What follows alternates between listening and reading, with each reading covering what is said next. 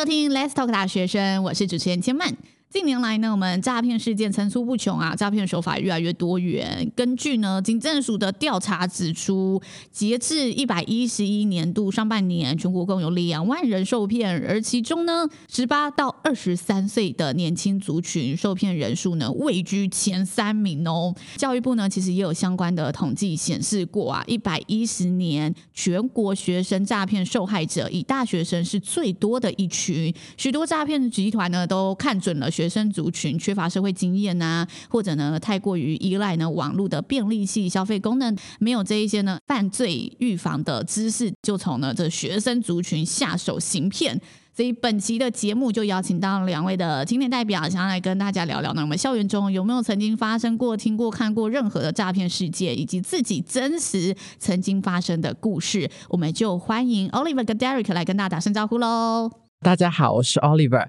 那我现在呢就读国立台湾大学社会学系。Hello，大家好，我是 Derek，来自清华大学音乐系。你们有觉得学生族群真的比较容易受骗吗？在缺乏社会经验上的话，我觉得的确。我觉得可能还好，就不一定会受骗，因为可能是个性的关系，也有可能是好像身上也没有什么钱，所以 就算被骗也骗不到什么。看个人造化就对了。对。但根据调查啦，就是大学生受骗的形式，好，通常是假网拍、假援交、假投资，或者是虚拟游戏的诈骗，还有呢各种像是解除分期付款的这种类型。那这些诈骗形式，你们有曾经遇过真的被诈骗的故事吗？我之前有玩一款线上游戏，然后呢，在网络上认识了一名网友很长的时间，那我也把他当做真正的朋友。有一次，他就是好心的说要帮我的账号练等，帮我玩这个游戏。嗯。那没想到他拿到我的账号呢，就篡改我账号的密码，然后就直接把我的账号给骗走。然后后来呢，我就在游戏的宝物交易网上面看到我的账号就是被放在那边卖这样，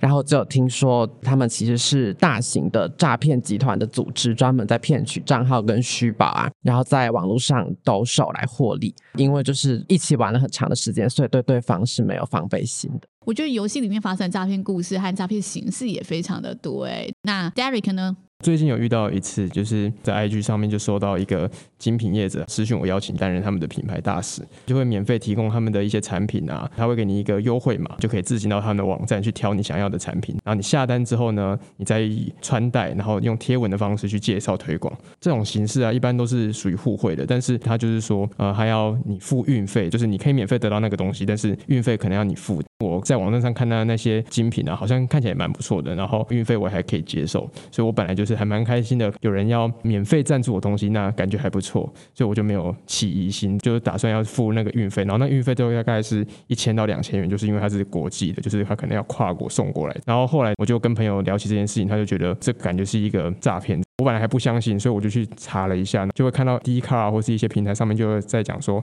IG 品牌大使的诈骗。也有一些人呢、啊，也有亲身经历，付了钱订了东西，但是有些有来，但是东西可能就不是质感那么的好，有些甚至是付了那个运费，就是东西就没有来的。嗯、你原本是不疑有他的吗？对，我原本不疑有他，又或者是说没关系，就花了一两千块，如果真的有东西来的话，那就是当做我买的这个东西。这样，在掏出钱包的前一刻，先好好仔细想一下，就是这件事情到底合不合理啊？如果觉得是有蹊跷，让 Derek 做一件事情，就上网求证。其实现在网络资讯，我觉得很多人都会讨论，只要有发生过类似的事件，都会愿意分享出。来，那其实呢，我们在网络上也有看到呢许多常见的诈骗手法，其中呢也有一些新型的诈骗手法来跟大家来分享一下。第一个求职诈骗，这个前阵子柬埔寨事件大家都有听过吗？很多大学生好像有被骗。讲到柬埔寨，我之前也有看过类似的贴文，而且我还想说，哦，好像还不错哦。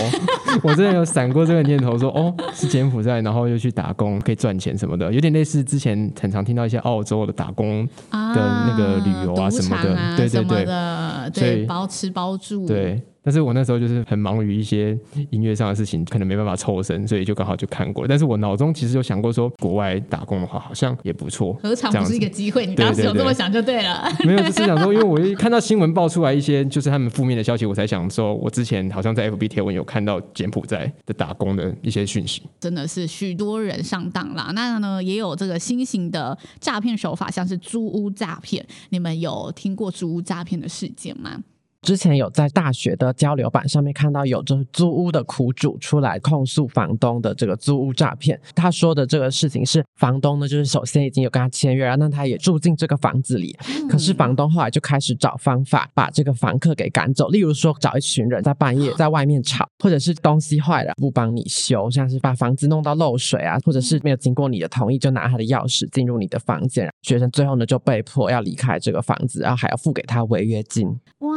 这个损失真的也蛮惨重的。租屋诈骗啊，我们在网上有看到一个真实案例，他是说呢，他在要去看房的这个阶段，因为有一些物件非常的热门嘛，所以那个时候要去看房呢，这个房东就说，你如果想要呢卡位看房的话，需要先提前汇一些定金，才可以获得这个看房资格。那他就觉得很奇怪啊，为什么看房就要汇这个定金？所以呢，他就事后去进行了一些查证，才发现这一类型的诈骗就是要收你这些定金，但其实呢，你最后呢也不一定能看到房。然后最重要的是呢，他拿到了你的汇款账户之后，他会用你的汇款账户呢去做一些手脚跟做呢另外的利用。大家遇到的话要小心一点点。你们有听过类似的这个新型的诈骗事件吗？第一次听到，觉得就是多看网络上资讯，也算是对自己一种保护吧。诶，但其实我在那个论坛上面啊，有看过大学生呢，他说自己在一些交友软体或交友网站上面遇过诈骗事件。你们身旁有听过同学啊，可能曾经发生过这类的交友诈骗故事吗？呃，我身边的朋友的话，就是有玩交友软体，然后就是被诈骗的。他就是在这个交友软体上面加了一个女生，然后呢，后来就转到 Line 上面去聊天，然后那个女生就是也持续会更新生活动态，甚至都拿得出照片来，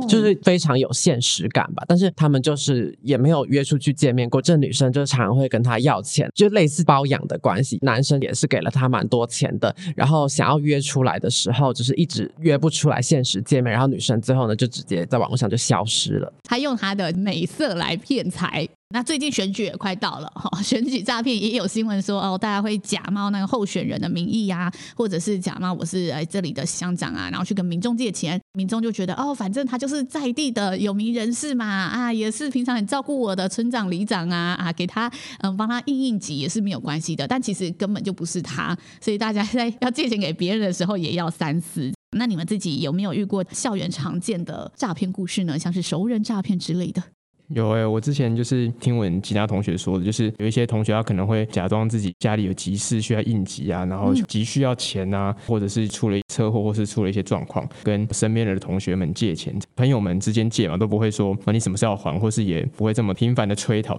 借的这个人也当做没有这件事情，然后就让这件事情慢慢的被淡忘，久而久之就被同学们传开了。他其实就是也有点类似在变相在骗你的那些钱。然后我之前还有遇到一个，就是因为我很少回家，然后其实我在外面的话也会很少打电话回家。有一次我就接到我爸的电话，就说我妈妈接到那个诈骗来的电话，说我被绑架，然后在电话中还听到我在叫妈妈的声音，然后以及哭的声音。我妈可能就是因为情急之下就觉得那个声音好像真的是很像我，所以她就很紧张，很紧张，就缺乏了一些更正确的判断能力。她就打电话给我爸，然后可能就比较冷静，然后就打电话给我。你当时应该有吓到说妈妈怎么会相信这件事情？对啊，因为我想说这种绑架诈骗应该是最老梗的一个手法。但我觉得他们就是利用父母亲对于儿子啊、女儿一定就是很关心的，就利用这种弱点，嗯、就第一时间会让他们很慌张，诈骗的手法这样子。没错，对。对啊、我其实有一个朋友的弟弟啊，他也是大学生，然后他也有呢发生他亲身的诈骗故事，嗯、就是他当时呢网络上有一个人找他去打工，然后那个人就说、哦、我要做一些投资，但我没有办法二十四小时在电脑子前面，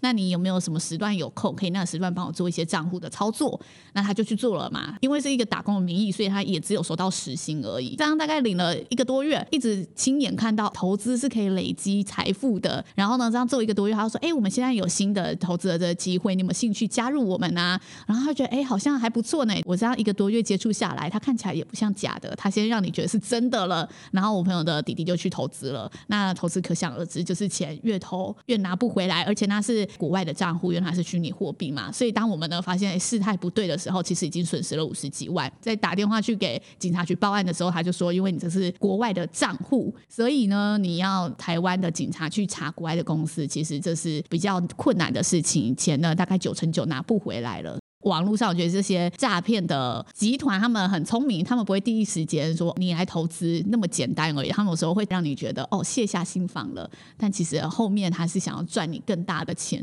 我之前在网络上也有看到说，成真打字员，然后他就会告诉你说，只要在家里工作就可以领多少钱，这样，那他最后要到你的账户，然后叫你要先投入一些钱啊，然后你就越投越多，等到你发现你被骗的时候，已经来不及了。嗯，我觉得诈骗手段真的非常多啦。那你们觉得人在什么情境下容易被骗？刚刚有提到就是哎，情急之下这种亲情啊，那还是说你们观察这种容易被骗的人是为什么？大家可以从什么角度更了解自己？我曾经听过一个词叫“隧道效应”。它是指人呢，在有压力和困难的情况下，通常只能看见很短浅的事物，很难有就是中长期的考量。那在有燃眉之急的时候，一般人的注意力呢，可能就会很容易限缩，就会产生这个隧道视野，这会使我们在做决策的时候没办法想得更全面。那最终呢，就会做出不利于自己的决定。那很多诈骗者就是这样抓住人们的痛点，在受害者进入匮乏的状态下，提出一个有利的条件。